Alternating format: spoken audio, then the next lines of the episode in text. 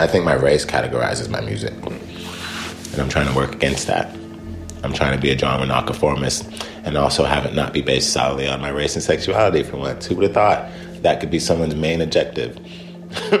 you know, it's like other people don't have to think about these things. Other people get to promote music and just be a hetero. Wow, it must be nice. It must be fucking great for you or anyone that could like live in a world where they have that privilege where people aren't just constantly dissecting and projecting upon them. It must be awesome. But I know my work, and I'm always going to have to do that, and I'm always going to have to work against it. More work for me, two times as hard.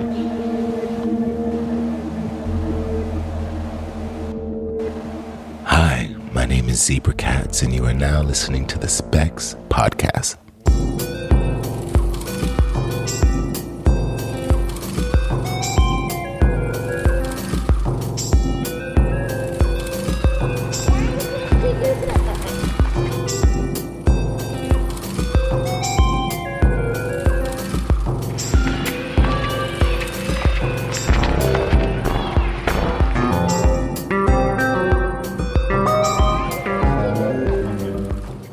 Herzlich willkommen zu einer neuen Ausgabe des Specs Podcasts.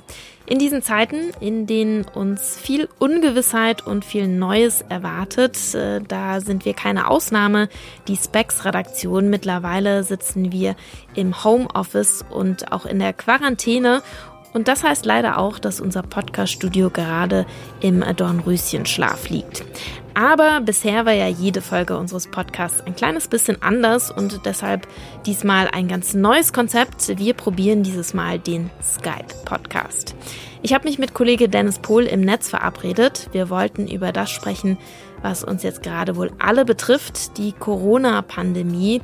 Aber vor allem sollte es gehen um das, worüber wir uns sonst äh, Gedanken machen, äh, wenn wir schreiben hier für die Specs oder auch für den Podcast, die Kulturszene.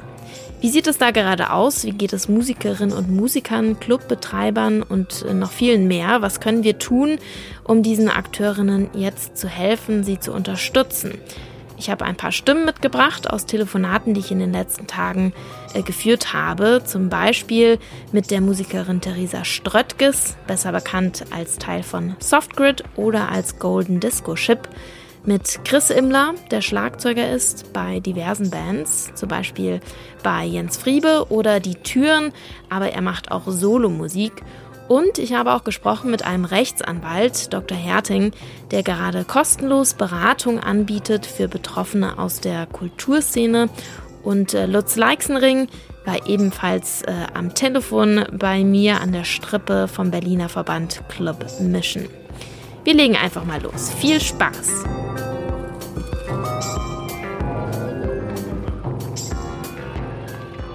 Dennis, wie geht's? ähm, erstaunlicherweise ganz gut. Also ich, ich wundere mich selbst so ein bisschen über mich, dass ich diese, äh, diese komische Isolation bisher ganz gut wegstecke. Ich versuche es halt zu nutzen. Also ich lese mehr Bücher, ich äh, versuche halt irgendwie so ein bisschen in so einen Modus zu gehen. Natürlich hilft die Arbeit auch dabei, dass wir jetzt solche Sachen wie das hier zu tun haben, dass, dass ich mich irgendwie damit beschäftigen kann. Also auf persönlicher Ebene ganz gut, wenn auch natürlich ein bisschen sorgenvoll. Irgendwelche Symptome bis jetzt? Äh, Nichts anderes, das ich nicht sonst hätte. Ähm, ich, eigentlich, nee, ich bin, bin wohl auf. Ich könnte, könnte Bäume ausreißen. Ja, ja. Ja, geht mir ähnlich. Also gut, so in, in, im vollsten Saft fühle ich mich jetzt nicht. Ich finde, das lähmt einen schon so ein bisschen, wenn man Total. so viel drinne ist. Ähm, aber äh, ja, wir hatten ja, ich, ich finde es eigentlich ganz gut zu erzählen, so aus den eigenen Reihen, also dass wir eine Kollegin haben, äh, die tatsächlich äh, ein paar Symptome aufgewiesen hat und bei der es jetzt gerade noch nicht so ganz klar ist. Ja, der Test was, kommt, äh, was auch echt ein bisschen schwierig ist, kommt in fünf Tagen habe ich mir sagen lassen.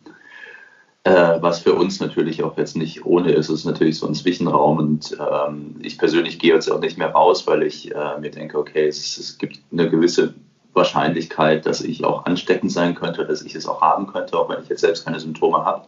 Mhm. Ähm, ja, aber ähm, zur Stunde geht es ihr besser. Ja, ja, ich habe ich hab auch schon vorhin kurz angeklopft, habe ich auch schon gehört. Aber ja, das heißt genau, wir hatten ja diese Woche auch das erste Mal unsere Specs-Konferenz in Quarantäne sozusagen. Ja. Äh, auch irgendwie äh, interessant und äh, ja auch nicht ganz unbedrückend, weil uns mittlerweile auch klar geworden ist, dass ähm, wir natürlich auch nicht so ganz unbetroffen sind ja. von der Lage, auch als, ähm, auch als Magazin. Genau. Da das kam bei mir auch so mit so ein bisschen ja. mit so ein bisschen Verspätung an. Äh, mhm. Also erst habe ich mir gar nicht so richtig Gedanken darum gemacht und dachte so, ja, okay, wir haben ja das Abo-Modell und äh, sind natürlich extrem dankbar um jede einzelne Abonnentin, die uns unterstützt. Aber trotzdem ist natürlich ein Teil äh, oder ein gewisser größerer Teil der Einnahmen äh, abhängig von Anzeigenverkäufen, von irgendwelchen Kollaborationen mit äh, tourenden Künstlerinnen oder Booking-Agenturen und so. Und da bricht natürlich komplett alles weg. Also, und äh, das meinte ich eben auch mit, äh, dass ich mich eigentlich gut fühle, aber trotzdem ein bisschen sorgenvoll, weil natürlich diese Unsicherheit herrscht, wie lange das gehen wird, wie lange das irgendwie Magazin wie Specs oder halt auch äh, unsere Kolleginnen von Groove oder von Juice das halt äh, durchstehen können. Und äh, deswegen, ich glaube, da ist wirklich auch so ein bisschen Solidarität geboten, dass es ähm, vielleicht Fans oder Freunden unseres Magazins oder allgemein Leuten, denen den äh, Journalismus, wie wir ihn machen, wichtig ist, äh, dass den Leuten das auch bewusst ist und dass man vielleicht irgendwie drüber nachdenkt, ein bisschen Solidarität zu zeigen. Mhm. Weil es äh, auch in unserem Fall, also ich sehe jetzt aktuell das Magazin nicht akut bedroht, aber auf lange Sicht, äh, über das ganze Jahr gerechnet, könnte es schon sehr schwierig werden.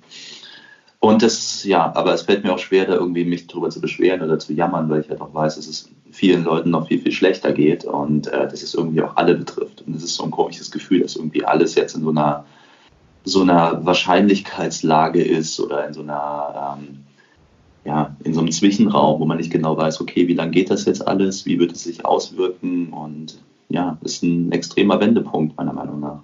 Mm, ja. ja, apropos Solidarität, das ist ja auch so ein bisschen eigentlich mit der Grund, warum wir den, den Podcast diese Woche so aufziehen, wie wir ihn aufziehen, glaube ich. Mhm. Weil unsere erste Idee war, einfach äh, schnell direkt mit Leuten zu sprechen, über die wir sonst schreiben.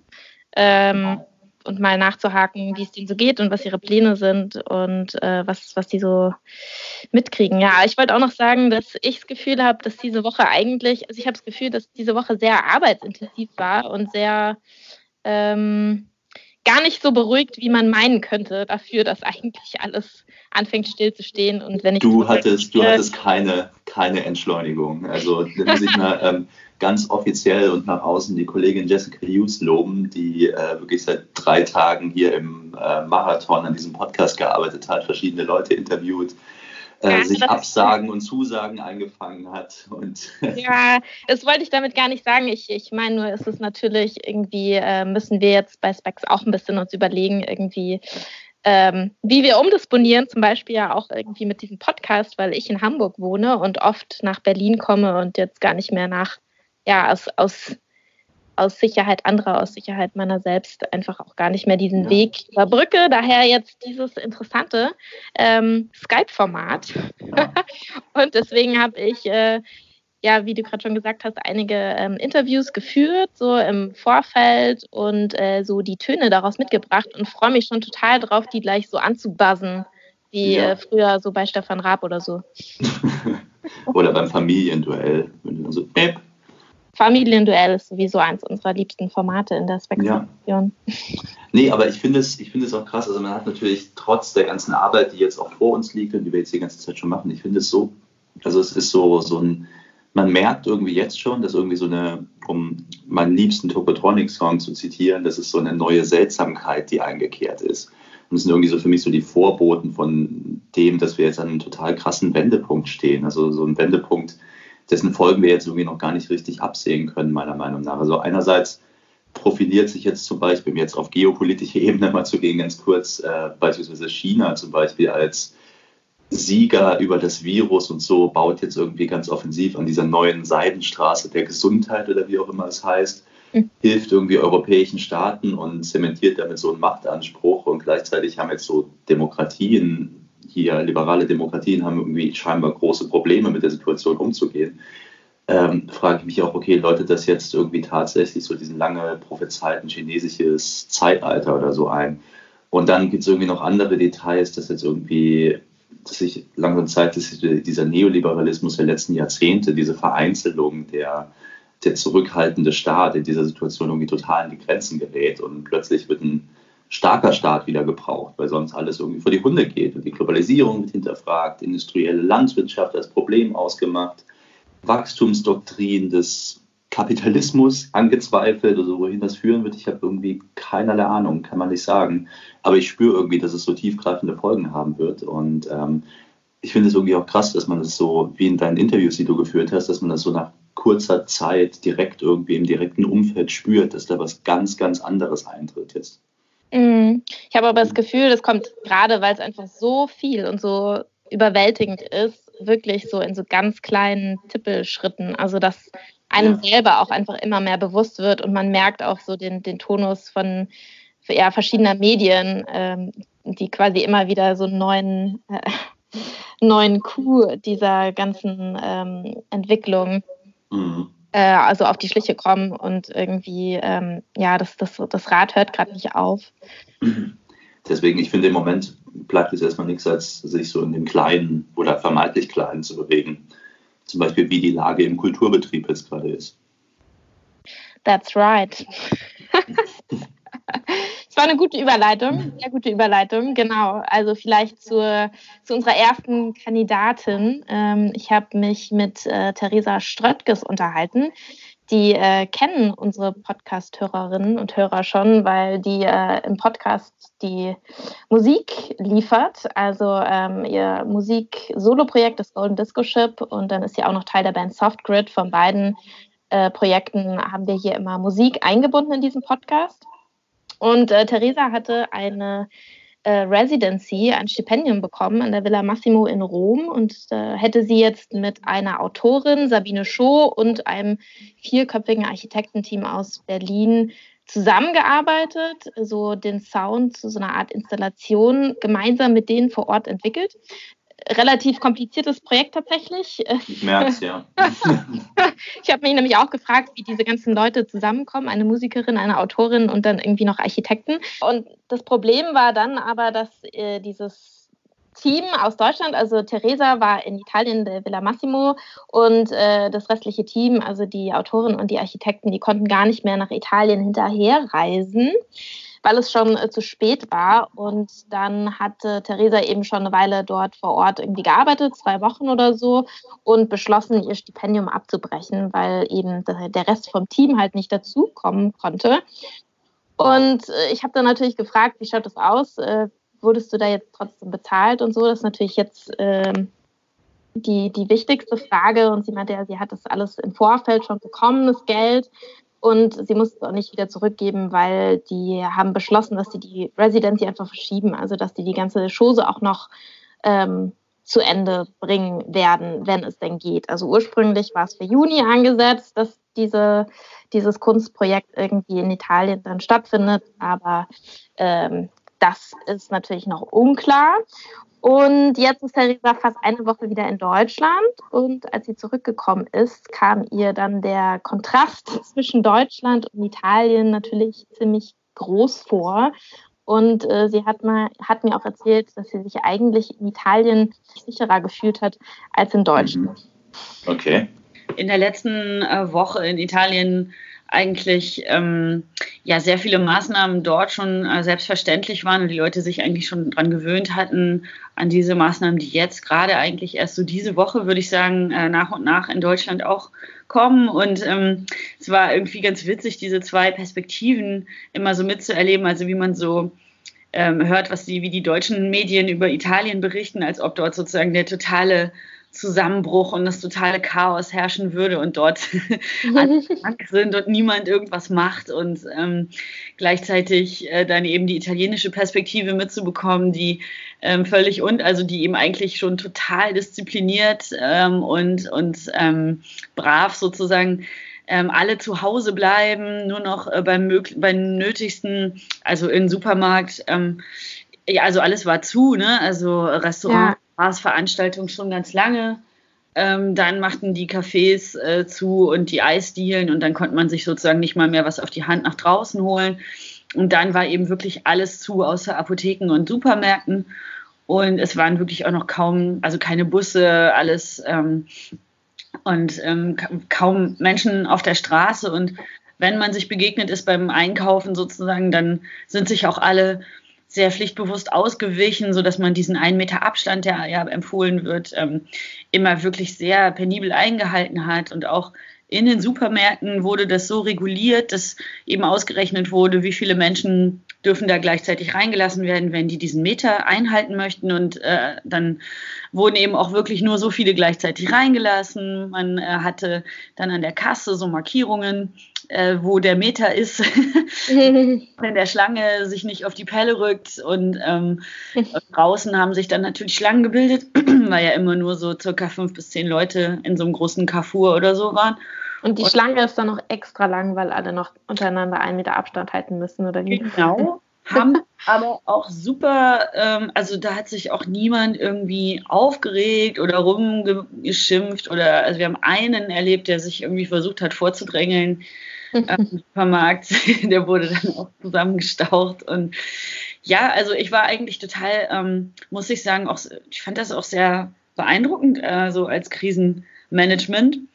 Genau, und eben gleichzeitig immer diese Berichterstattung so in Deutschland oder eben auch wie so Freunde und Angehörige mich dann immer gefragt haben, äh, so Gott, geht's dir gut? Und irgendwie als ja wie in so einem, äh, in so einem Armageddon, wo alles drunter und drüber geht. Und dann gab es eben dann die witzige Situation, als ich dann gelandet war, dass dann ich dann eigentlich als erstes, also wieder in, in Berlin gelandet war, eigentlich äh, als erstes so zum ersten Mal seit, äh, seit Wochen wieder so eine Menschenmenge gesehen habe, die überhaupt nicht aufpasst und die irgendwie mit den Köpfen total zusammengluckt. Das war dann irgendwie so ein, und habe mich dann regelrecht erschrocken und dachte, oh Gott, wie gefährlich, kein Meter Abstand.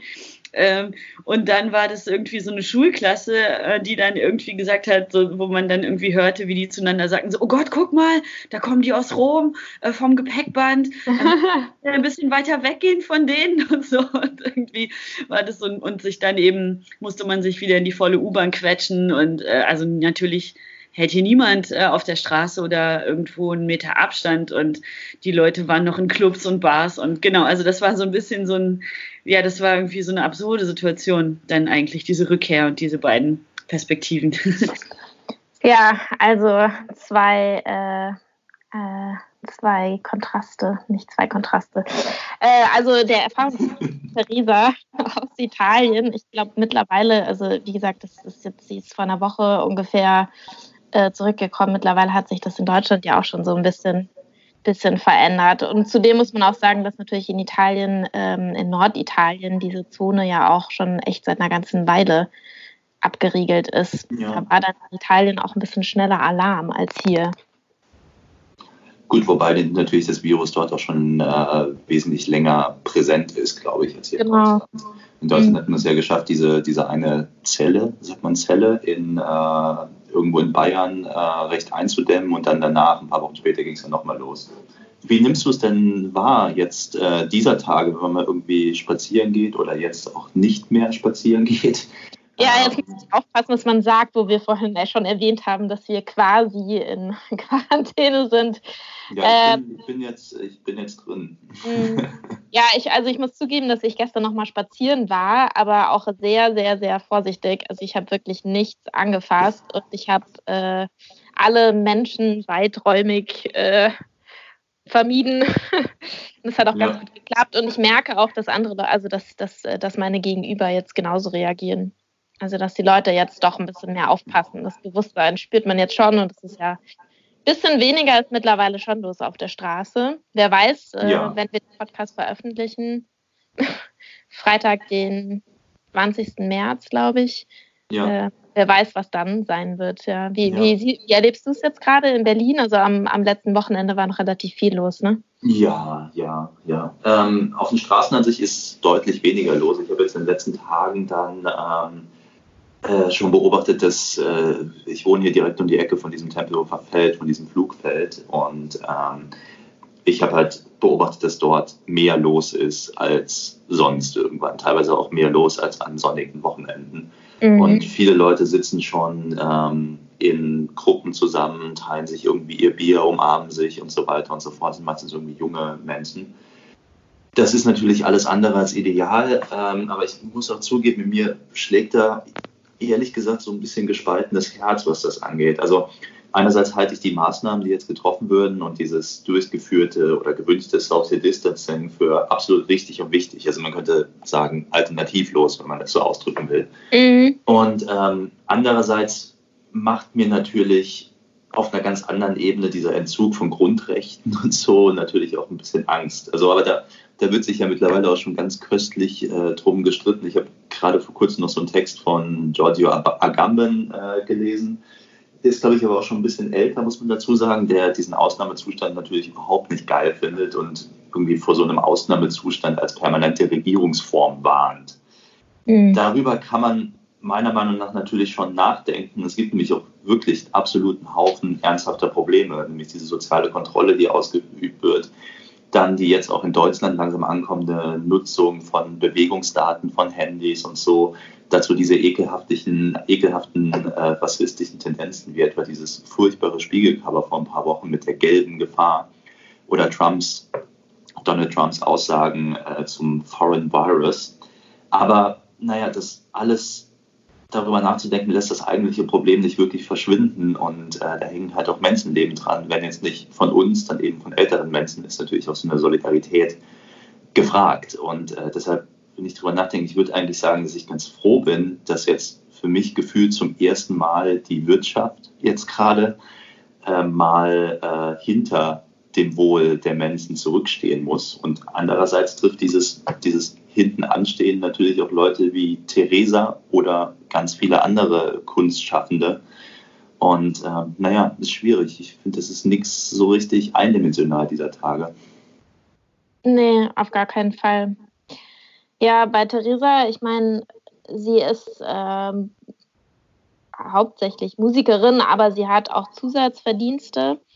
Ähm, tatsächlich wäre jetzt im Mai ein Album von ihr rausgekommen oder ja. kommt ein Album von ihr raus. Ne? Also, ja. Ähm, Man weiß es ja nicht so genau. geplant. genau. genau. Ähm, sie fühlt sich jetzt schon so ein bisschen vorgewarnt, auch eben durch ihre Erfahrung in Italien hat sie so das Gefühl, dass vielleicht ihr, ihr Release-Party im Mai äh, doch nicht stattfinden könnte. Und äh, sie hat da jetzt auch schon mal bei ihrem Veranstalter angeklopft, irgendwie, wie das denn so aussähe. Und der wurde dann äh, leicht panisch, was natürlich auch äh, verständlich ist, weil für die Berliner Veranstaltungsorte derzeit äh, alles ein extrem herber Verlust ist und da jetzt wirklich Existenzen ähm, natürlich äh, dranhängen. Und ich glaube, ich glaube, das ganz große Problem ist irgendwie auch diese diese allgemeine Unsicherheit, was die Planung angeht, gerade für Kunstschaffende, aber nicht nur, auch für, einen, für einen Einzelhandel, für irgendwelche kleinen Läden, für Restaurants, Bars, alles Mögliche. Wenn die Leute jetzt wissen, okay, alles klar, der, ähm, dieser Spaß ist jetzt irgendwie in drei Wochen wieder vorbei, dann wäre die Belastung sowohl auf ökonomischer als auch auf psychologischer äh, Ebene vielleicht weniger schlimm. Und gerade bei Künstlerinnen, die quasi qua Beruf und auch muss man natürlich auch sagen, dank Diensten wie zum Beispiel Spotify äh, auf Öffentlichkeit angewiesen sind, äh, ist das natürlich besonders drastisch. Mm, ja. ja, also äh, nicht unberechtigt, dass Theresa auch überlegt, so ihre Release-Show zu verschieben. Teilweise haben, glaube ich, auch schon andere Bands äh, ihr komplettes Album-Release jetzt nach hinten verlegt. Und ähm, die Frage ist nur natürlich, äh, bis wann, also bis wann, bis wann kann man es aufschieben und ist es dann nicht äh, nochmal ein Problem, dass äh, wir, weiß nicht, im Oktober vielleicht gar nicht mehr so viele Venues haben, um diese ganzen nachgeholten Shows zu spielen? Ja, ja, ja. Ja, äh, also um kurz aus dem Nähkästchen zu plaudern, meine Inbox, äh, meine Specs-Inbox ist im Moment auch Sie war vor ein paar oder vor einer Woche oder so, war sie voll mit Absagen von irgendwelchen Veranstaltungen. Jetzt im Moment ist sie voll mit Verschiebungen von Alben, die veröffentlicht werden. Mhm. Ich glaube, die Filme waren dann so ein bisschen früher dran und äh, jetzt werden immer mehr Alben nicht veröffentlicht. Wobei ich da, ja, ob das jetzt im Oktober sich irgendwie äh, dann bald oder so, ich weiß nicht, ich sehe dann ein Problem da drin, dass es halt kein wirkliches Patientrezept gibt, wie man damit umgehen sollte als mhm. Künstlerin. Und ähm, kommt irgendwie auch die, dazu, dass die, diese Welt der, der Album-Releases, der ähm, Veröffentlichung von Musik eh in den letzten Jahren eine total andere geworden ist, als sie früher war. Also so physische Veröffentlichungen bringen den wenigsten noch wirklich was. Äh, stattdessen zählen immer mehr Streams. Und äh, die kommen ja jetzt im Moment trotzdem rein, könnte man meinen. Aber das große Problem daran ist, dass davon eben eigentlich nur dank System Spotify, Deezer und so weiter und so fort die großen Künstlerinnen von den großen Labels profitieren, die kleinen aber kaum was vom Kuchen abkriegen. Und für diese kleinen äh, sind halt die Live-Veranstaltungen essentiell und das ist schon seit Jahren so. Und ähm, das ist jetzt nicht mehr möglich und man merkt irgendwie, dass diese Krise, die jetzt da ist, dieses, dieses eigentlich schon länger existierende Problem nochmal verschärft. Also ich weiß nicht, mhm. ob man jetzt Musik rausbringen sollte oder nicht keine Ahnung, wahrscheinlich wird es weniger daran hängen, dass die Musik dann nicht gehört würde, äh, als es natürlich daran hängt, dass die Release-Touren, die eigentlich das Essentielle sind, einfach nicht stattfinden können. Dann ausfallen, ja. Ja, es ist aber auch durchaus verständlich, dass äh, Veranstaltungen, auch wenn sie jetzt relativ nah wirken, wie zum Beispiel diese Release-Show von Theresa im Mai, ja. äh, dass die jetzt nur ganz zögerlich abgesagt werden, weil ähm, da sind ja auch, äh, spielen ja jetzt auch so rechtliche Grundlagen eine Rolle. Und äh, ich habe mich da mal beraten lassen. Es ploppen ja ständig so Fragen auf. Wer könnte wo irgendwie noch was bekommen? Ähm, wann darf man absagen und so?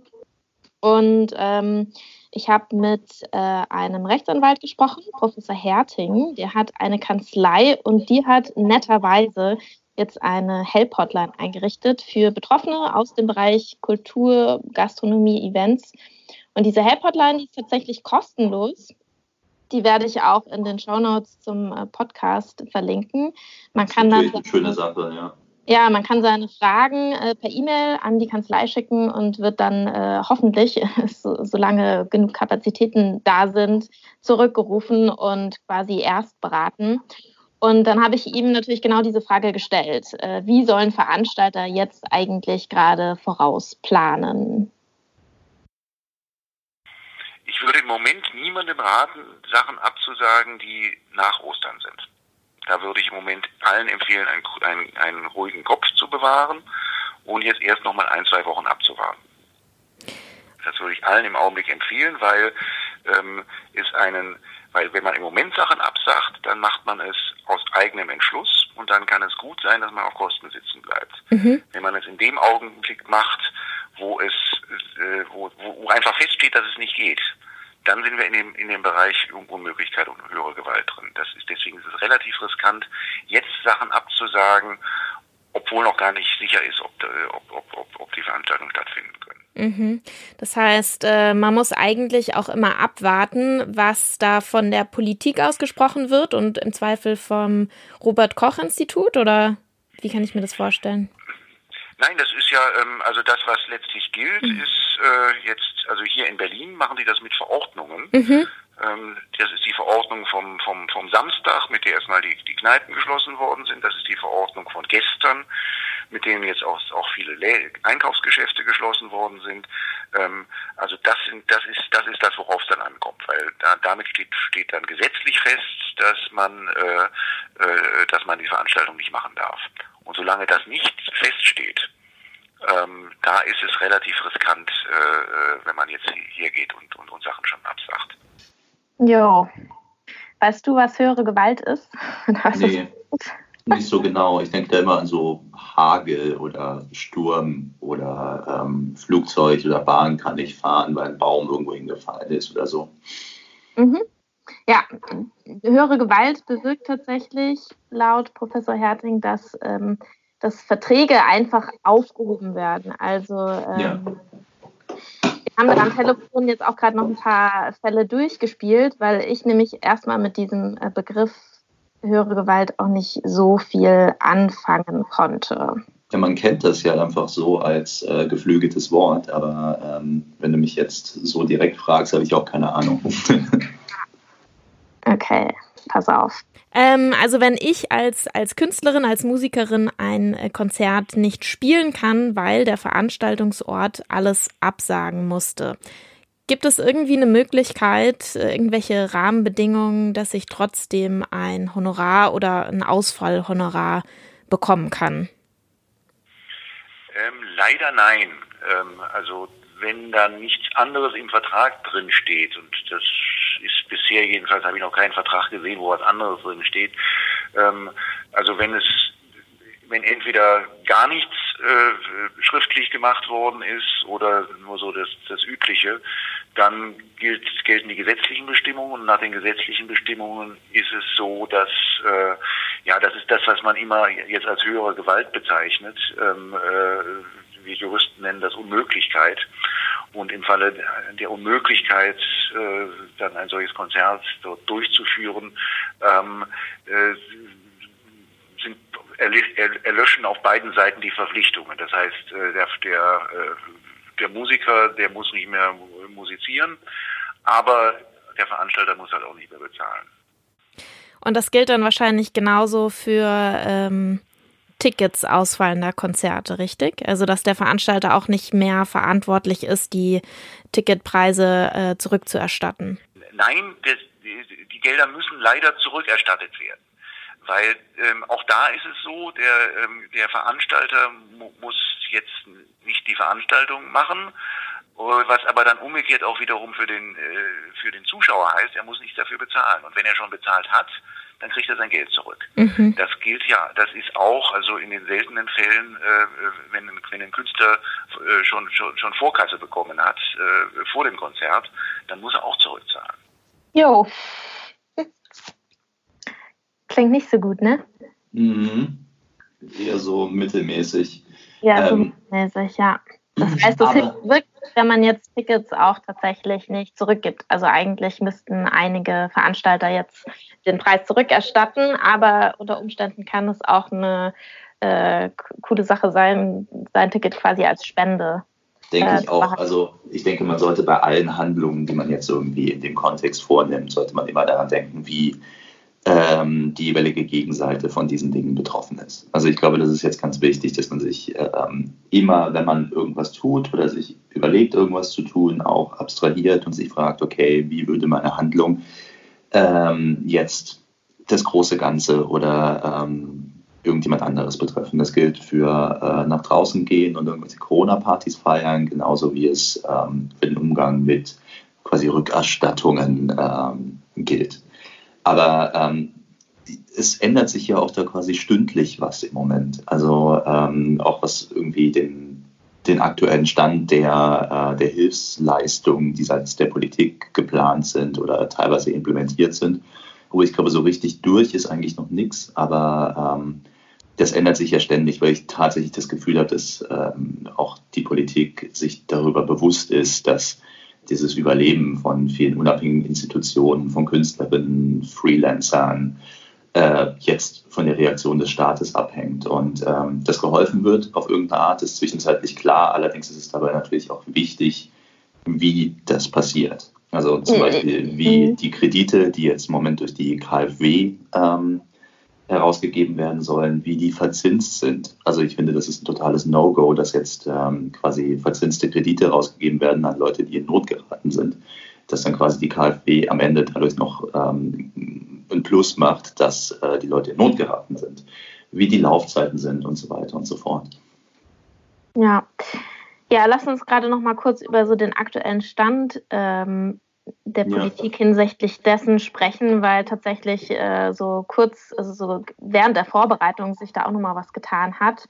Ja. Ähm, der Bund hat 40 Milliarden Euro angekündigt für Solo-Selbstständige und Kleinstunternehmer. Habe ich das richtig verstanden? Ja, also ähm, wie gesagt, Stand jetzt ähm, Donnerstag äh, Nachmittag, circa 15 Uhr, muss man immer dazu sagen, weil es wird bestimmt morgen, wenn der Podcast dann oder wann auch immer ihr das hören werdet, ähm, wird es nochmal anders sein? Ja, diese, diese Einmeldung kam heute Morgen, Donnerstagmorgen kam die äh, raus. Und ähm, ich habe mir das so ein bisschen angeguckt und es ist äh, natürlich wichtig zu unterscheiden. Also nicht die ganzen 40 Milliarden ähm, und die Zahl, die Höhe und die genaue Ausgestattung ist ohnehin immer noch offen aktuell.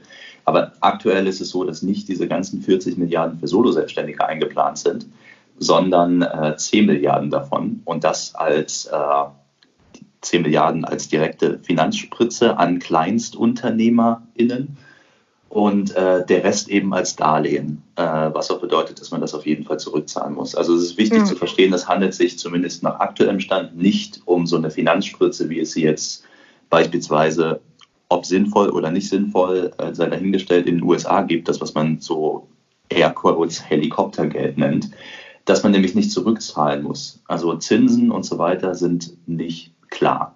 Mhm. Und sowieso ist die ganze Situation meiner Wahrnehmung nach ist sehr, sehr kompliziert. Also es gibt auf, auf Bundes- und Länderebene ganz viele verschiedene Vorschläge aktuell. Umgesetzt davon ist de facto eigentlich noch nichts, aber es ist, wirkt so, als würde da bald was passieren. Also man muss ja dann auch immer ganz konkret schauen, wo man konkret wohnt, was dort angeboten wird, was der Bund bietet und wie sich das Ganze für einen persönlich lohnt. Jetzt hier in Berlin gibt es ja auch so einen Vorschlag, ähm, dass Selbstständigen, ähm, die durch andere Förderprogramme durchfallen oder die durch Steuererleichterungen nicht profitieren, das alles jetzt so ein bisschen ohne Gewähr, ähm, weil es ist alles tatsächlich sehr kompliziert, dass denen 15.000 Euro jeweils als Hilfe zur Verfügung gestellt werden sollen. Da wird zum Beispiel mit 200.000 Anträgen, äh, nee, 20.000 Anträgen gerechnet und ich habe das mhm. mal eben in den Taschenrechner reingegeben, das wären dann auch nochmal 300 Millionen, jetzt nur auf Berlin gerechnet. Ja. Und äh, da klingt es nicht so, als würde es sich um ein Darlehen handeln, aber klar ist das alles auch immer noch nicht und so. Also ja. es ist wirklich schwierig, es ändert sich da täglich was, vielleicht, also für Betroffene könnte es sich vielleicht auch lohnen, äh, sich das alles mal genau anzugucken und auch je nachdem, wie die Zinsen von diesen Darlehen, die nachher über KfW oder über andere staatlich äh, geförderte äh, Institute ähm, abgewickelt werden könnten, ähm, wie die Zinsen da aussehen und äh, ob es nicht vielleicht jetzt gerade, wo meines Wissens nach die Zinsen für Kredite ohnehin wahnsinnig niedrig sind, dass sich im Zweifel sogar mehr lohnen könnte, das einfach bei einer Hausbank oder so zu machen. Aber mhm. wie gesagt, da ändert sich noch sehr, sehr viel und mhm. ähm, aktuell ist es schwer, was zu sagen. Irgendwas wird passieren, was genau, weiß ich jetzt auch noch nicht genau. Ja, ja, Professor Herting hatte da auch noch mal einen Tipp, den ich auch gleich noch mal anspielen werde. Ganz abgesehen davon habe ich ihn gefragt, ob es eigentlich irgendwie einen Unterschied macht, wenn man eben in Quarantäne gehen muss als ähm, Selbstständige, Selbstständiger und ob man unter solchen Umständen dann vielleicht doch Hilfe garantiert bekommt, weil äh, ja irgendwie auch nicht das eigene Verschulden und so. Ähm, aber ich habe auch gefragt, was man gerade eben so als Hilfe erwarten kann als Selbstständiger, als Selbstständiger. Und da hatte er nämlich auch noch so eine ähnliche Empfehlung wie du. Auf welche Hilfen können Künstlerinnen oder Selbstständige hoffen, die derzeit keine Aufträge bekommen? Und gibt es irgendwelche Sonderregeln, wenn ich mich tatsächlich in Quarantäne befinde, weil ich äh, ja irgendwie positiv getestet wurde oder gerade aus Ischgl, aus Tirol zurückgekommen bin oder ähnliches? Das ist eine der häufigsten Fragen, die wir gestellt bekommen, äh, ob, ähm, äh, ob man Entschädigungen nach dem Infektionsschutzgesetz bekommt. Ähm, darüber wird im Moment viel geschrieben und berichtet. Das wird aber leider, da gibt es leider sehr viele Missverständnisse. Ähm, eine Entschädigung nach dem Infektionsschutzgesetz äh, kommt überhaupt nur in Betracht und gibt es nur, wenn das Gesundheitsamt angeordnet hat, dass man zu Hause bleiben muss. Mhm. Also nicht bei der, also die meisten Fälle, die, die ich so, von denen ich so höre, die man dann als Quarantäne bezeichnet, das ist so die Soft-Quarantäne. Da wird einem dann freundlich geraten, doch zwei Wochen mal zu Hause zu bleiben, weil man mit irgendjemandem in Kontakt war. Mhm. Aber da gibt es dann gar keine behördliche Anordnung. Das, da, da ziehen sich, entziehen sich die Behörden auch so ein bisschen der Verantwortung, oder?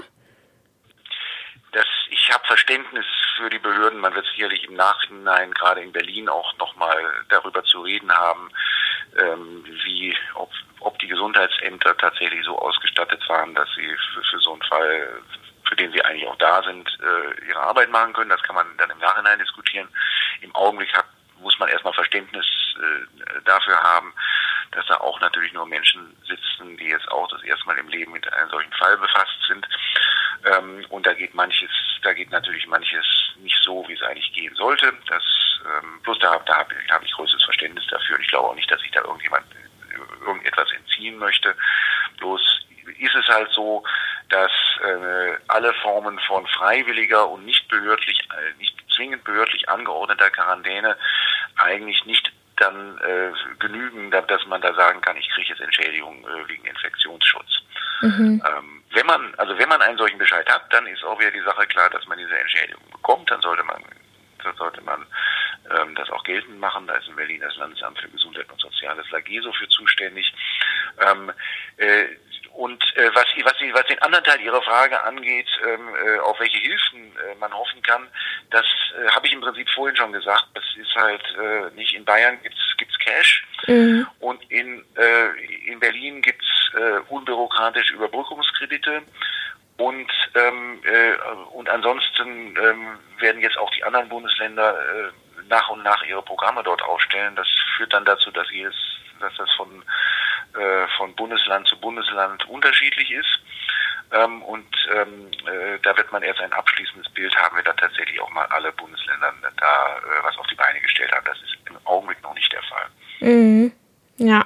Die Berliner Situation ist die, dass es ähm, äh, dass es möglich ist, ähm, bei der direkt bei der äh, bei der IBB, bei der Investitionsbank Berlin, ähm, unter sehr erleichterten Voraussetzungen einen Überbrückungskredit äh, zu beantragen.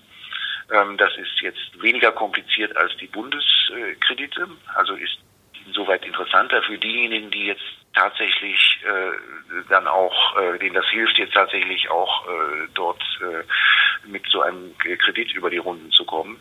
Ähm, das, äh, da sollte man dann auf die äh, Website von der Investitionsbank Berlin gehen. Da ist das alles recht vernünftig erklärt und erläutert und da kann man das halt auch direkt online, kann man den Kredit bei der, bei der IBP beantragen. Was es in Berlin nicht gibt, sind, äh, äh sind bislang nicht gibt, sind Finanzspritzen in Cash.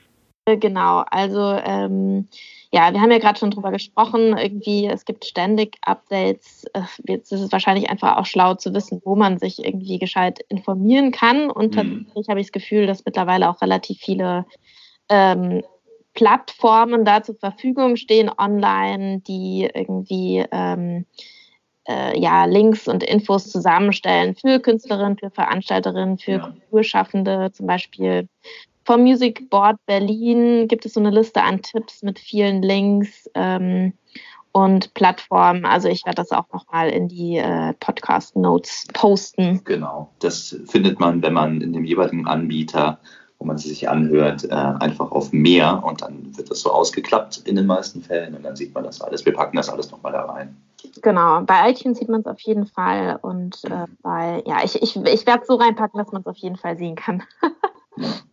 Genau, trotzdem, ähm, ja, es wurden, glaube ich, auch so ein paar Petitionen gestartet und so. Natürlich wird die Szene auch von sich aus aktiv und ähm, wir haben es schon gesagt, also Tickets könnte man jetzt auch mal nicht zurückgeben. Man kann an verschiedenen Stellen irgendwie auch schon spenden. Man kann natürlich ja. wie immer Musik kaufen, anstatt sie nur zu streamen. Man Ganz kann wichtig. kaufen, man kann irgendwelche Abos abschließen.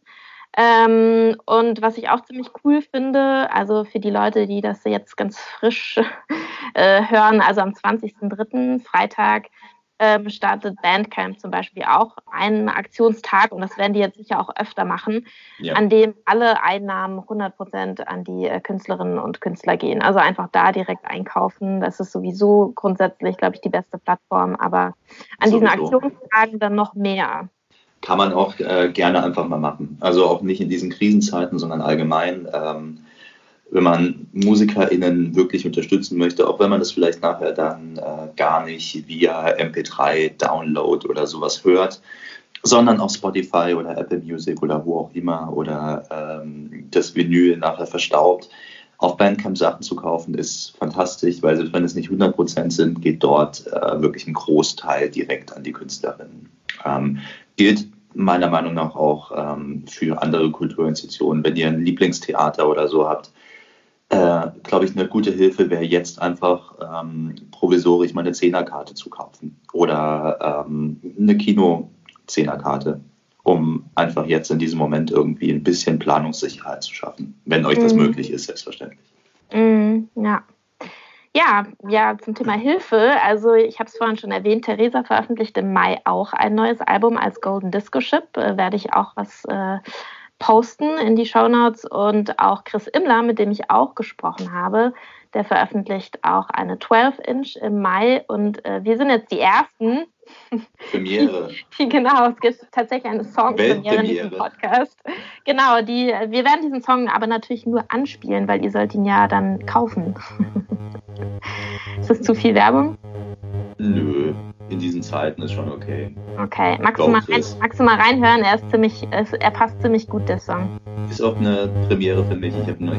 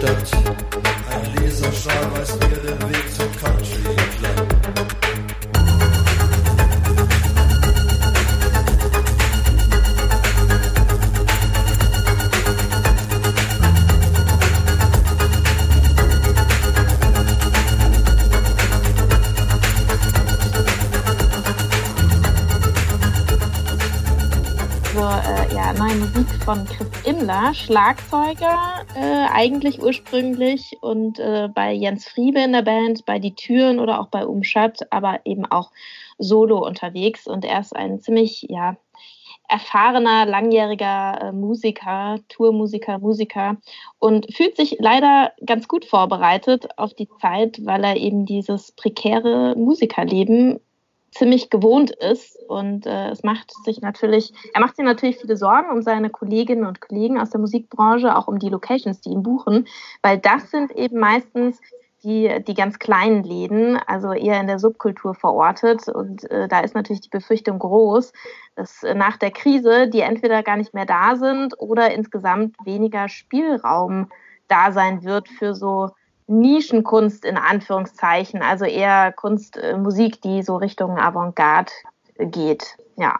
Teile ich auf gewisse Art und Weise auch, weil ähm, letztendlich die, die größeren Institutionen und ähm, alles, was irgendwie ein bisschen über mehr Kapital, mehr Rücklagen, mehr Unterstützung verfügt, wird sich eher halten können.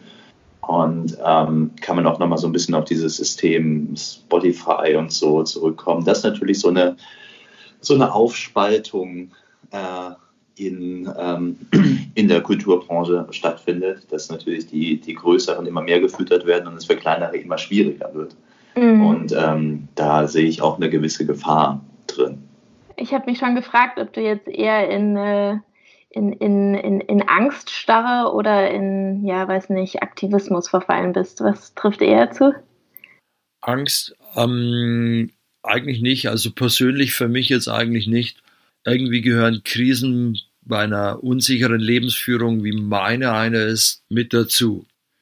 Aber hey, das ist jetzt so eine krasse Situation, die auch keiner kennt, die einem nochmal überdeutlich äh, die Fragilität der eigenen Existenz vor Augen führt.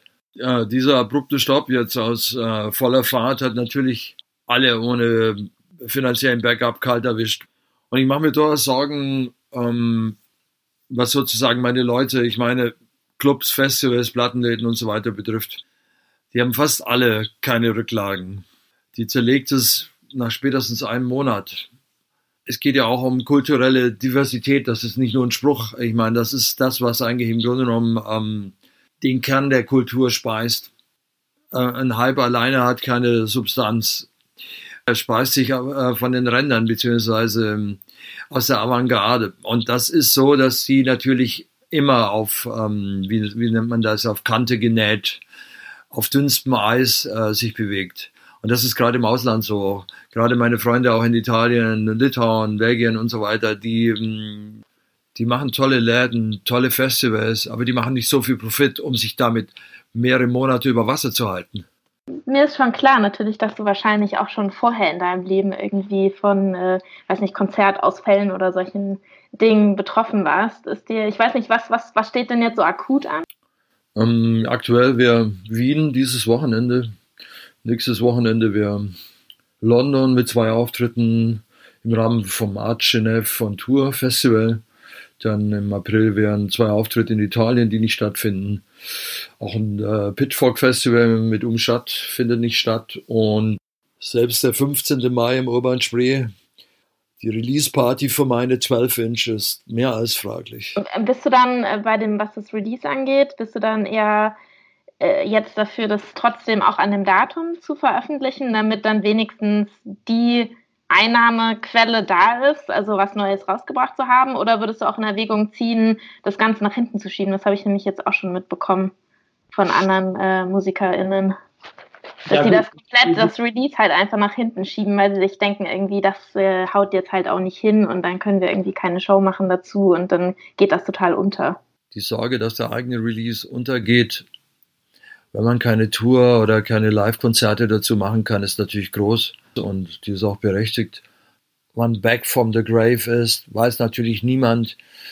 Wenn man alle Befürchtungen zulässt, werden wir Zustände wie 1933 haben. Wir hoffen natürlich alle, dass das im Herbst durch ist. Nur sind ähm, bereits alle möglichen Touren auch schon im Herbst gebucht und die Vorläufe sind mittlerweile ein Jahr und länger. Und in der Zwischenzeit, was die Clubs ja schon machen, äh, wird dann auf Teufel komm raus gestreamt ich frage mich nur, wer will sich das alles anschauen? Ähm, wie sieht es denn dann aus im Herbst? Wie viele Clubs haben überlebt? Ähm, die Zuschauerzahlen können sich nicht plötzlich ver 20 fahren. Die Leute müssen ihre, ihr Leben erstmal wieder ähm, gerade ziehen und haben die überhaupt noch Geld auf Tasche, um auszugehen. Ähm, es wird, ja, es ist ein großes Abenteuer, das auf uns wartet und wir, wir sind eigentlich schon mittendrin.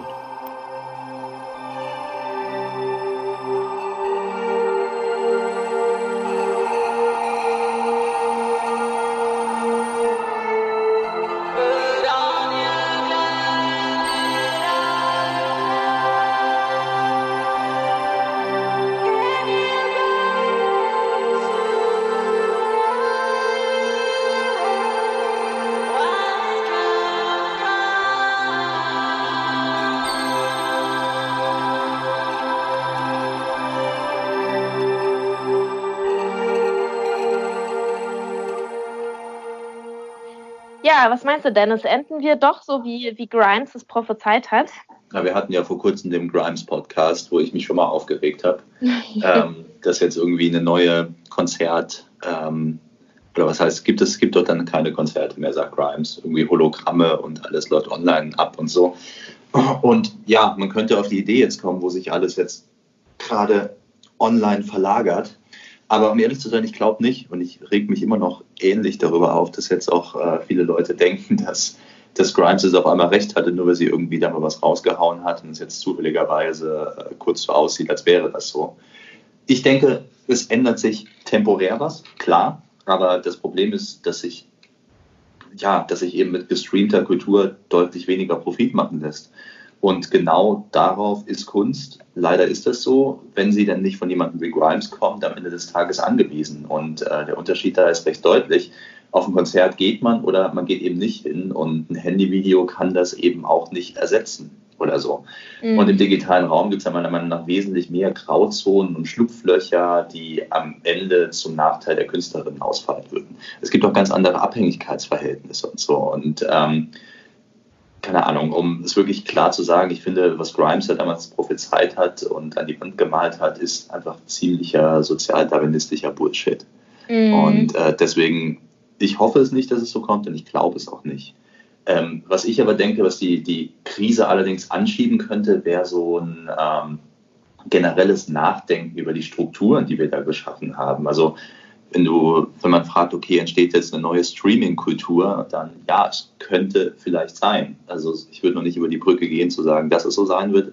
Aber ich denke, dass man vielleicht ein bisschen beginnt, äh, darüber nachzudenken, wie wir mitunter durch unser eigenes Konsumverhalten unseren Künstlerinnen äh, doch ziemlich äh, unfaire und schwierige Strukturen aufhalten. Also warum zum Beispiel gestaltet man das Ganze nicht endlich mal ein bisschen solidarischer? Warum liebt man gewisse Bands oder Künstlerinnen oder irgendwas anderes abgöttisch, kümmert sich aber einen Scheißdreck darum, wie prekär die leben müssen, um ihre Kunst zu machen. Und äh, warum steht man zum Beispiel bei jeder Gelegenheit äh, für die unabhängige Indie-Presse ein, ist aber nicht bereit, irgendwie nur einen Cent dafür zu zahlen? Und ich denke, weil, weil es bei vielen einfach der Wert von dieser Kultur nicht wirklich bewusst ist. Und ich denke eben auch, dass wenn man die Sache, Sache, die jetzt passiert, vielleicht unbedingt positiv betrachten will, wobei ich mir da auch ein bisschen schwer tue, aber dann denke ich, dass so eine Krise vielleicht vielen Menschen den Wert dieses alltäglich gewordenen Gutes, Kultur wieder bewusster machen könnte. Mhm.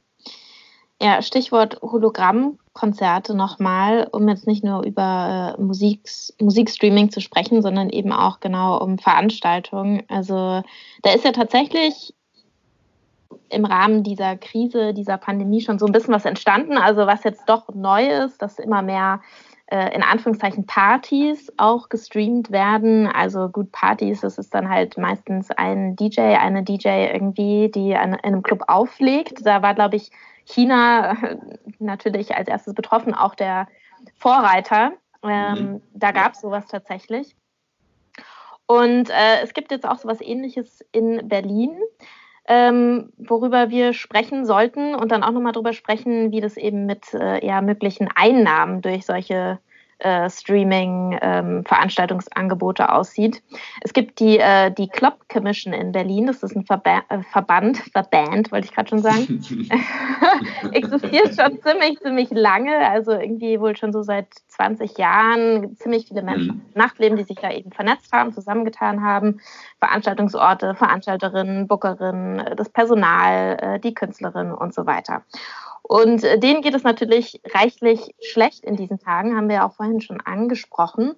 Und äh, ich habe mal telefoniert mit äh, dem äh, mit Lutz äh, Leixenring von der Club Commission, um mal nachzuhaken, äh, was da jetzt gerade los ist und was die so planen, weil er hat mir tatsächlich auch direkt schon erzählt, dass ähm, einige Berliner Clubs sich schon insolvent gemeldet haben.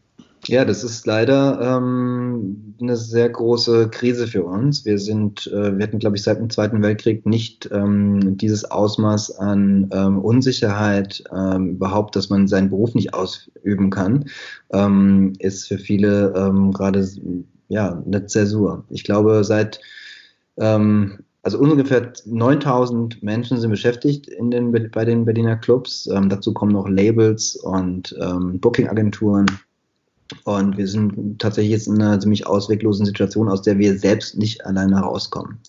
Ähm, wir machen zwar heute unser Streaming äh, und das wird mit Sicherheit auch ähm, äh, so ein, ein, Tropfen auf den heißen Stein und mit Sicherheit auch ein gutes Zeichen, dass wir uns auch selbst helfen. Aber ähm, bei so vielen Mitarbeitern, die jetzt äh, zum Monatsende ihr Geld wollen und wir haben null Einnahmen, dann äh, funktioniert das einfach nicht. Ja, also Lutz äh, hat es gerade schon erwähnt. Es gibt ja noch keine richtig offizielle Unterstützung vom Berliner Senat. Ähm, wobei er mir erzählt hat, dass das Netzwerk schon recht gut mit der Politik vernetzt ist. Also es gibt gute Kontakte und äh, da erhoffen sie sich jetzt natürlich durchaus Unterstützung. Äh, Clubs sterben in Berlin ist ja jetzt nichts Neues. Also ähm, nee. wird ja jetzt nur gerade äh, voran, vorangetrieben das ist auch so was anderes. Ich finde, wir müssen bei diesen, diesen ganzen Themen auch wirklich höllisch aufpassen, dass wir jetzt nicht alle Fehlentwicklungen, die es so gibt, auf das Virus schieben. Also so, so nicht jetzt in so eine Haltung gehen, irgendwie so, okay, the virus did it und damit ist dann auch alles entschuldigt oder so. Das wäre meiner Meinung nach wirklich zu kurz gegriffen und bietet, finde ich, auch eine zu leichte Gelegenheit für Verantwortliche, sich aus, sich aus der Affäre zu ziehen also dass Clubs in Berlin und andernorts äh, akut bedroht sind, immer öfter kaputt gehen, äh, ist überhaupt nicht neu. Und die Gründe dafür sind eigentlich auch bekannt. Also Immobilienspekulation, dass Profit mhm. über Kultur steht in der Politik. Ähm, meiner Meinung nach ungenügender Milieu- und äh, Szenenschutz durch die Politik und so weiter und so fort. Ähm, diese Pandemie und die folgende Krise verschärft und verschlimmert die ganze Sache nur, was extrem bitter ist. Und auch die konkrete Ursache für die Probleme der Clubs ist jetzt aktuell natürlich eine andere. Aber ich würde schon appellieren, nicht die eigentliche Verantwortung für, für solche Dinge aus den Augen zu verlieren. Was übrigens nicht für Clubs allein gilt, sondern auch für die Kulturbranche als Ganzes und ganz viele soziale Themen. Also die Probleme waren teilweise schon vorher da, nur werden sie jetzt extrem verschärft. Ja, ja. Ja, sie werden auf jeden Fall verschärft. Bis zum 19. April sind die Veranstaltungsorte in Berlin jetzt erstmal geschlossen. 19. oder? 19. genau, ja. Und ähm, das ist natürlich, äh, das ist natürlich hart und ähm, die Club Commission hat natürlich sich was überlegt, um irgendwie selbst aktiv zu werden, weil nur rumsitzen und Däumchen drehen ist natürlich auch nicht gerade angenehm. Ähm, die haben eine Streaming-Plattform eingerichtet, unitedwestream.berlin. Ähm, und da ist jetzt seit gestern, gestern 18. März, ähm, ist diese Plattform quasi online gegangen und da gibt es jetzt jeden Abend ähm, Programm aus wechselnden Clubs. Also die durchlaufen mal diese verschiedenen ja, Berliner Locations, sind, glaube ich, jetzt vor allem so die, die größten und bekanntesten äh, ja, Techno-Clubs, in denen äh, Leute auflegen, aber es soll auch andere Veranstaltungen geben, die eben übertragen werden. Also irgendwie ähm, Live-Musik, äh, Talks und so weiter. Und ich dachte irgendwie, na gut, dann werden die wohl so eine Paywall oder sowas einrichten. Aber ähm, so ist das nicht. Die hoffen einfach nur Aufmerksamkeit zu bekommen durch dieses Projekt und richten ein, ähm, eine Spendenstelle ein. Das ganze Konzept ist auf Solidarität aufgebaut. Mhm. Äh, wir wünschen uns, dass jeder, der sonst auch seine 10, 15 Euro äh, an der Kasse lässt, um die Künstler zu unterstützen und die, die Clubs, ähm, dass er das auch jetzt zu diesen schweren Zeiten macht. Mm, man kann bei betterplace.org auch ähm, Dauerspenden einrichten, wo man eben sagt, ich mache das jetzt für, für, die, für, ein paar Monate mal ähm, und das wird uns wirklich weiterhelfen, weil wir wissen auch, dass die Aufmerksamkeitsspanne von, von solchen Kampagnen äh, am Anfang sehr groß ist und wird, uns wird vielleicht dann irgendwo auch die Luft ausgehen, wenn nicht alle hier eben entsprechend länger auch solidarisch sind. Und äh, wie werdet ihr die Einnahmen dann aufteilen? Da wird auch auf der Webseite eine eigene Sektion sein. Da gab es ein eigenes Team, die sich äh, die letzten Tage damit beschäftigt haben, ein faires Modell zu entwickeln. Also erstmal haben wir einen Verein, der gemeinnützig ist, äh, den wir ähm, vor ein paar Jahren mal gegründet haben für genau solche Zwecke. Also wenn man zum Beispiel bestimmten Räumen ähm, ne, ähm, einen, einen Zuschuss geben möchte, ähm, dass man das eben auch kann. Ähm, und dieses, dieses Verteilmodell hat, glaube ich, neun Seiten und, und geht sehr ins Detail, aber mal ganz grob. Also es wird ein, ähm, es wird jeder Club sozusagen bedacht, der ein Streaming äh, bereitstellt. Und dann gibt es noch einen Feuerwehrtopf, äh, dem, zu dem man dann Anträge stellen kann als kleiner Veranstalter oder als, äh, als kleiner Club. Ähm, und äh, zusätzlich wird es auch noch ähm, ein, einen achtprozentigen Abschlag geben, den wir ähm, zur Seenothilfe überweisen. Wir möchten also auch ähm, die berücksichtigen, denen es wahrscheinlich noch schlechter geht als den Berliner Clubs gerade. Und deswegen haben wir gedacht, äh, wir zeigen da auch unsere Solidarität. Gibt es da irgendwie eine Zielmarke? Wer irgendwie habt ihr euch überlegt, was ein, ein tolles Ziel wäre? Wir wissen, dass diese, diese Kampagne vor allem ähm, für diesen Rettungstopf gedacht ist. Das heißt, wir können wahrscheinlich mit kleinen Beträgen ähm, schon dem einen oder anderen wirklich weiterhelfen, aber nicht in der Ganze. Also ähm, gerade haben wir ein Ziel von einer Million mal sehen. Wir haben keine Ahnung. Ich glaube, es hat auch niemand durchgeführt, dass so viele Clubs an einem Strang ziehen. Ähm, und jetzt wird sich zeigen, ob ähm, da die große Anzahl der vielen Besucherinnen und Besucher Berliner Clubs ähm, hier eben auch ihren kleinen Beitrag leisten. Ja, ich fand das total spannend, weil als ich mit äh, Lutz äh, Leixenring telefoniert habe, da war die Seite ähm, United We Stream Berlin noch gar nicht so lange online und ähm, da waren schon so 2000 Unterstützerinnen dabei und die hatten 40.000 Euro zusammen. Das heißt, im Schnitt haben die Leute 20 Euro gespendet. Also wirklich fast so viel wie ein ja, teurer Clubbesuch kostet. Das hat sich jetzt mittlerweile auch schon fast verdoppelt wieder. Genau. Hier stand Donnerstagnachmittag. Ja. ja, also das finde ich äh, ein ganz cooles Projekt auf jeden Fall. Und ich bin mir ziemlich sicher, dass es in der Form wahrscheinlich auch noch viel, viel mehr Streaming-Angebote geben wird. Ähm, wobei mhm. natürlich, was wir ja vorhin schon angesprochen haben, damit auch nicht gesagt ist, dass es irgendwie äh, es ist ja nichts hinter einer Paywall dann meistens. Es geht ja dann meistens äh, eher darum, irgendwie Aufmerksamkeit zu bekommen und auch Spenden. Ja. Aber wie er auch meinte, also natürlich kann da irgendwann sind die Leute vielleicht dann auch müde.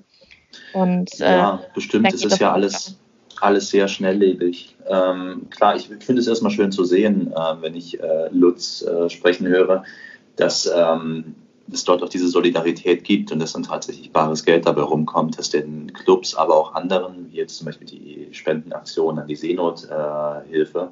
Mhm. Äh, und die haben Arte Concerts als Partner. Also die haben auch noch ein paar andere Partner, die denen jetzt helfen, ähm, ja. die, äh, die Sachen zu streamen. Das heißt, man kann es quasi auch direkt auf Arte gucken und ich glaube, das ist auch ein, äh, eine gute Sache. Ja, es ist jetzt gerade gerade für die, die Notphase natürlich fantastisch, dass es diese Möglichkeiten gibt. Trotzdem denke ich nicht, dass es ein Modell für die, für die mm. Zukunft ist. Mm. Ähm, ja. Auch diese Streaming-Festivals, zum Beispiel, es gibt doch hier irgendwie diese, ähm, diese australischen Musikerinnen, die jetzt ein Festival gemacht haben, irgendwie Sonically Media. Socially Media. Socially. okay. genau. ähm, Socially distanced ja. Festival quasi. Mhm. Über Instagram. Instagram. So, ne? Ja. Genau, ja. Klar. Ja, es äh, ist, ist spannend äh, mit so einem richtigen Line-up. Aber klar, das ist auch wieder nur, um Spenden einzu, einzutreiben. Also, ja.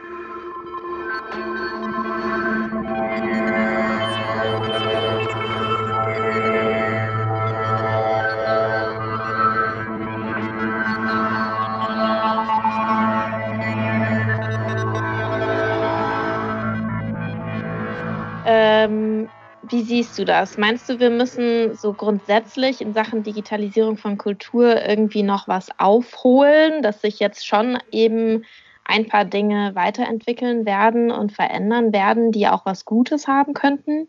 Äh, das bestimmt, ja. Wobei äh, das lässt sich natürlich auch immer so ein bisschen leicht äh, jetzt so sagen. Also ähm, kostet ja auch alles einen Haufen Geld, das irgendwie voranzubringen, wenn du die Infrastruktur nicht sowieso schon hast. Also mhm. jetzt zum Beispiel für ähm, eine Organisation oder ein Netzwerk, das so gut vernetzt ist äh, in der Stadt wie das äh, wie die Club Commission, ähm, die haben keine Probleme, die richtigen Kameras, die Mikrofone und alle möglichen Ausstattungssachen für ähm, solche Streaming-Angebote zur Verfügung zu stellen.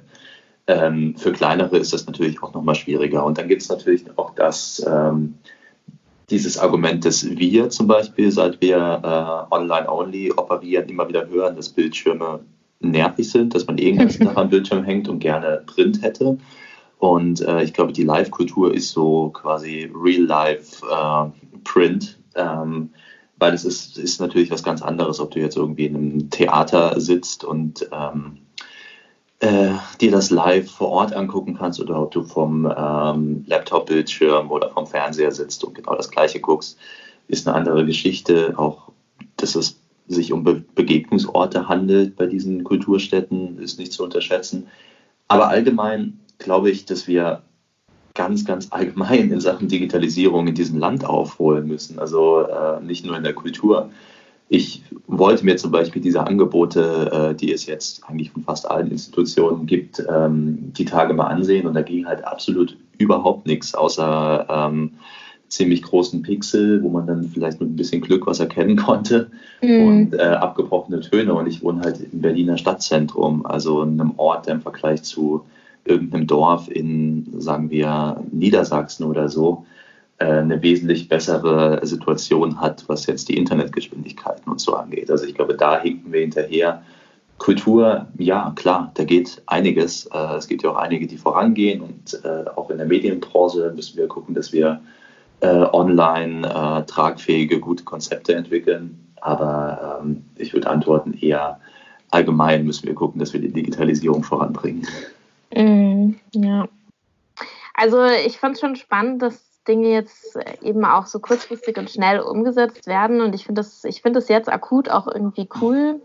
Ja. Ähm, auch wenn vielleicht nicht alles so super rund läuft, aber ich, ja, bin mir auch sicher, keine Ahnung. Leipziger Buchmesse ist auch so ein gutes Beispiel irgendwie. Ähm, ganz schnell über die Öffis die Veranstaltungen mitgefilmt und gestreamt und übers ja. Radio die Preise vergeben und so weiter. Aber am Ende des Tages gehen die Verlage äh, dann trotzdem vor die Hunde, weil die ganzen Kontakte, die sie auf den ähm, Buch- und Literaturmessen irgendwie knüpfen und die mhm. Verkäufe und so halt einfach nicht äh, da sind. Ne? Auch eine ganz, ganz schlimme Situation für äh, Autorinnen. Also eine Freundin von mir, ähm, deren Debütroman wurde jetzt gerade gekauft von einem Verlag und ähm, ja, da sollte es dann auf der Buchmesse auch natürlich äh, die Werbetrommel gerührt werden und so weiter und so fort. Findet alles nicht statt und das kannst du halt nicht ersetzen. Äh, mhm. irgendwie in diesem, dieser Online- und auf DLF Kultur, Deutschlandfunk Kultur, äh, die, die GewinnerInnen und so bekannt zu geben. Ja, okay, das hilft vielleicht was, dass dann der Name von sowieso einem etablierten Schriftsteller genannt wird, aber diese Infrastrukturen, die solche Veranstaltungen bieten äh, und die letztendlich eben nicht den Gewinnerinnen nutzen, sondern den, äh, die sich drei Stufen unten drunter bewegen, auch was die Einnahmen angeht, ähm, ja, die kann man nicht einfach so ersetzen. Mm, ja. Ja, ist die Frage, wie gehen wir raus? So super negativ, negativ will ich nicht hier rausgehen. Das ist nee, ich fand es, ähm, ich finde, es war, war total interessant und toll zu sehen jetzt in den, in den ersten oder in der ersten Woche, wo diese Ausnahmesituation geherrscht hat, dass sich doch zumindest auf ähm, gewissen Ebenen, vor allem in der Kultur, äh, dass sich sehr schnell was äh, hat umsetzen lassen, dass äh, doch eine große Solidarität geherrscht hat, ähm, die auch weiter herrscht und dass da, äh, wenn man denn, also mir hat das gezeigt, wenn man denn möchte, kann man durchaus was verändern und das auch schneller, mhm. als man immer glauben gemacht wird. Mhm. Also sonst ist ja so, so, ach ja, okay, wir müssen mal gucken, wie das geht, ist ja auch alles nicht so leicht umzusetzen. Jetzt wird man vor die Situation gestellt und schwupp sind neue Sachen da. Und mhm. es passiert irgendwie was. Äh, die Leute halten mehr zusammen, auch wenn das natürlich nicht für alle gilt mit dem Zusammenhalt. Aber zumindest in meinem Umfeld, in, in, in der Kulturbranche, habe ich das Gefühl, dass da sehr viel Zusammenhalt ist.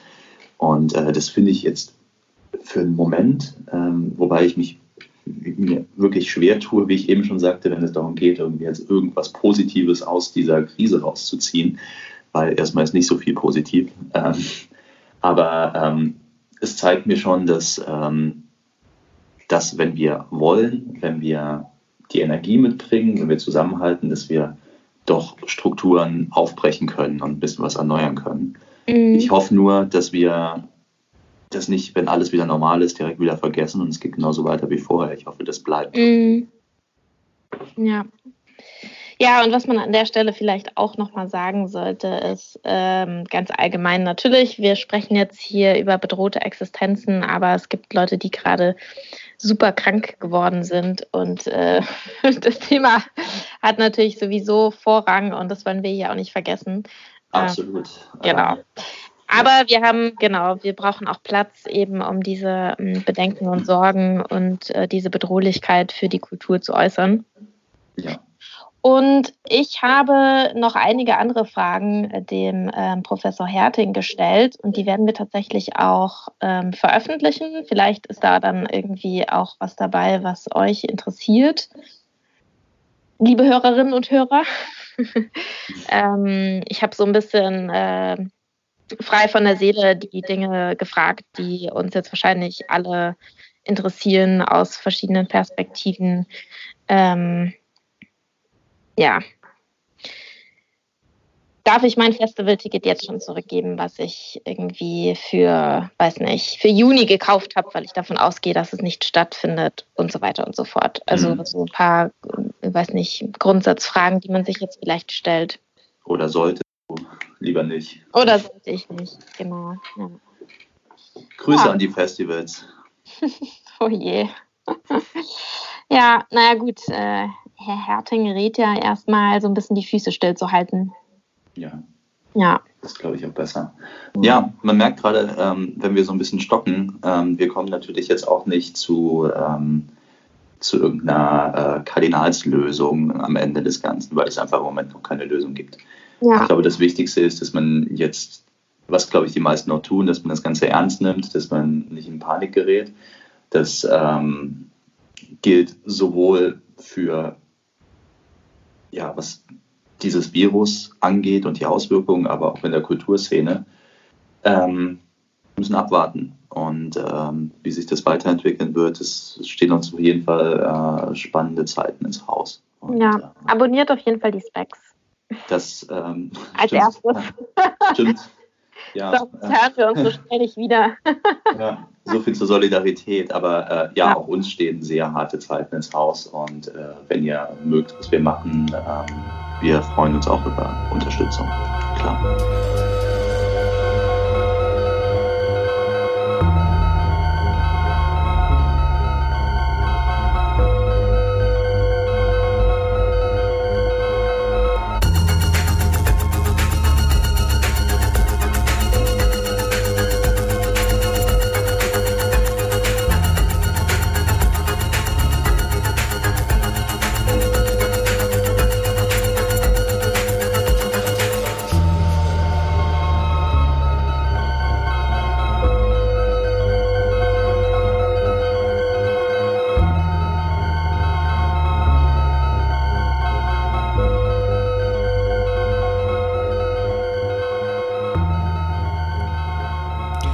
Das war's für dieses Mal, für diesen Specs Podcast. Die versprochenen Links und Tipps und Hinweise aus dieser Folge, die findet ihr wie immer in den Show Notes.